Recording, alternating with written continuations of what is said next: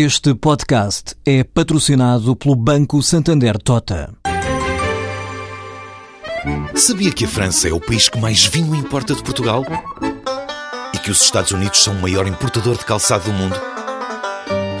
Ou quais as empresas que importam mais azeite português?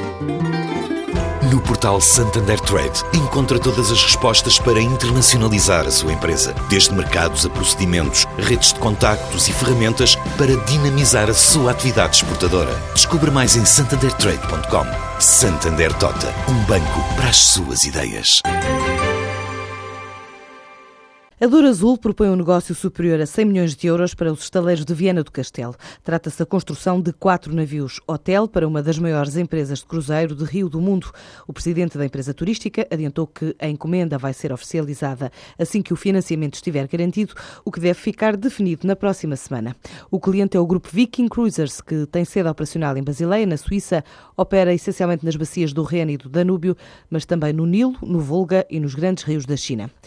O Eiras está a ver nascer um novo Conselho Económico e Social que junta personalidades de todos os quadrantes para atrair negócios e investimento para uma das regiões que mais tem acolhido berços empresariais e pretende estimular o emprego. O lançamento oficial está marcado para esta tarde. A nova instituição vai ser coordenada por António Saraiva, da CIP, que já admitiu à TSF a ideia de criar clusters em conjunto com conselhos vizinhos como Sintra ou Amadora, em áreas de negócio como a saúde. Já fiz o convite nesse sentido, um conjunto de empresários, académicos, académicos e profissionais de diferentes atividades que, eh, por áreas ou temas específicos, teremos este fórum, digamos assim, de para promover o debate na procura de caminhos e soluções para o desenvolvimento do Conselho nestas questões que lhe referi, promovendo a valorização empresarial e o fomento do emprego no nosso Conselho, porque o Conselho é multidisciplinar, tem indústria, tem comércio, dentro da indústria tem um conjunto de empresas ligadas ao setor da saúde e nesse sentido já promovi contactos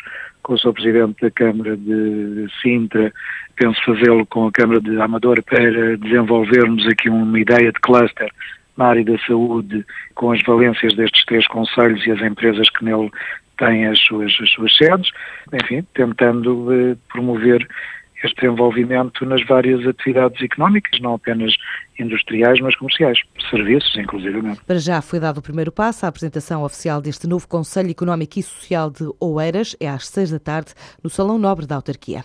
A Siemens está a apresentar na Feira da Nova novas soluções para todas as fases de cadeia de valor da indústria de transformação e gestão de infraestruturas nas cidades, novidades que não passaram ao lado do jornalista Nuno Serra Fernandes. A Alemanha chama-lhe a quarta revolução industrial. O programa do governo de Berlim, Indústria 4.0, promete revolucionar as linhas de produção das fábricas e a Siemens Siemens esteve na feira de Hannover a indicar o caminho do futuro. Rainer Schondrock, porta-voz da Siemens para o programa de software industrial, dá o exemplo de uma linha de produção de uma fábrica de automóveis com esta tecnologia baseada em robôs que comunicam entre si.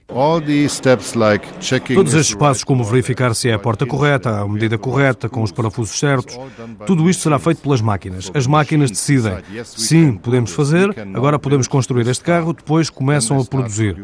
E fazem isso para cada carro, ajustando e assim otimizam a produção.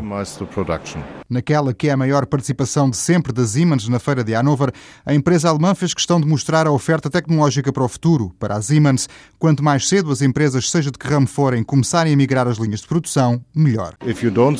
Se não começar agora, vai ficar de fora amanhã, por isso tem de investir nesta tecnologia. E sim, de início existem custos, mas no fim haverá um aumento da produtividade, da eficiência, da qualidade do produto e da competitividade.